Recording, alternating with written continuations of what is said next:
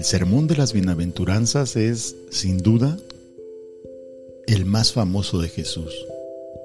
Este discurso también es conocido como el Sermón del Monte, ya que lo pronunció en el Monte de los Olivos. En este sermón, Jesús establece la verdadera paradoja de la felicidad. El término bienaventurado significa feliz o bendecido. La paradoja radica en que Jesús afirma que los bienaventurados o felices son los que lloran, los perseguidos por la causa de la justicia y los que reciben injurias y calumnias injustas. Solo Jesús puede hacer feliz al ser humano ante las adversidades de la vida. Hoy vamos a reflexionar sobre el significado de cada bienaventuranza. Gersaín Galvez para Sendero Damasco.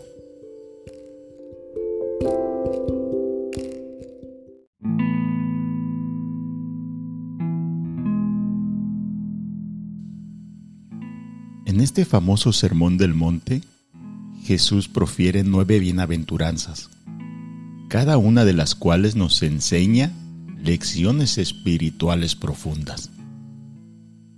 Número 1. Bienaventurados los pobres de espíritu.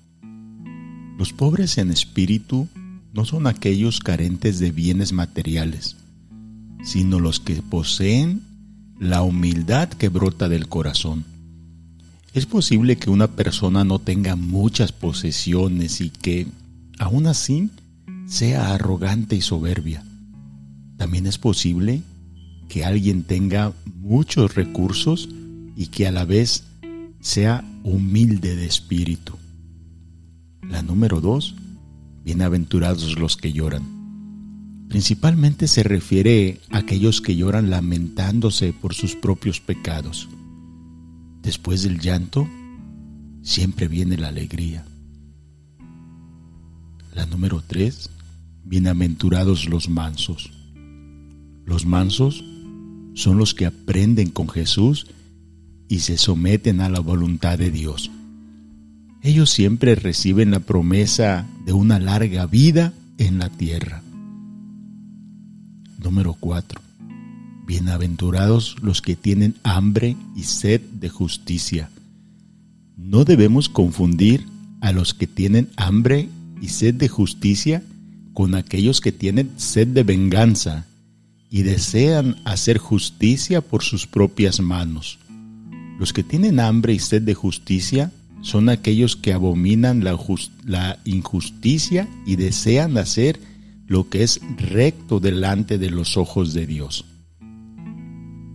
Bienaventuranza número 5. Bienaventurados los misericordiosos. Los misericordiosos son personas sensibles ante el sufrimiento de los demás y que se compadecen de los menos favorecidos. Número 6. Bienaventurados los limpios de corazón. Los limpios de corazón son, son aquellos que guardan la santidad en su ser íntimo son puros en su interior y ni siquiera piensan mal de otras personas. 7. Bienaventurados los pacificadores. Los pacificadores nunca quedan atrapados en medio de la confusión, sino que difunden la paz de Cristo e incluso siembran esa paz por donde van. 8. Bienaventurados los que padecen persecución por causa de la justicia. Los perseguidos por causa de la justicia son aquellos que desagradan a los malvados. Cuando usted no acepta entrar en el sistema sucio de las personas deshonestas, comienza a sufrir persecuciones por causa de la justicia. Número 9. Bienaventurados sois cuando por mi causa os vituperen y os persigan y digan toda clase de mal contra vosotros mintiendo. Los perseguidos por causa de Cristo son aquellos que sufren cualquier sacrificio con tal de permanecer dentro de la voluntad de Dios. Las personas que están en el error calumnian a los que llevan una vida limpia, en un frustrado intento por justificarse. Sin embargo, el justo al final siempre triunfa. Cerramos con una conclusión. La paradoja de la felicidad significa ser feliz aún en medio de las adversidades, de las luchas y de las persecuciones que sufrimos en la vida. La verdadera felicidad solo se encuentra al conocer a Dios y probar que es bueno. Jehová, dichoso el hombre que confía en Él. Mi nombre es Gersaín Galvez para Sendero a Damasco.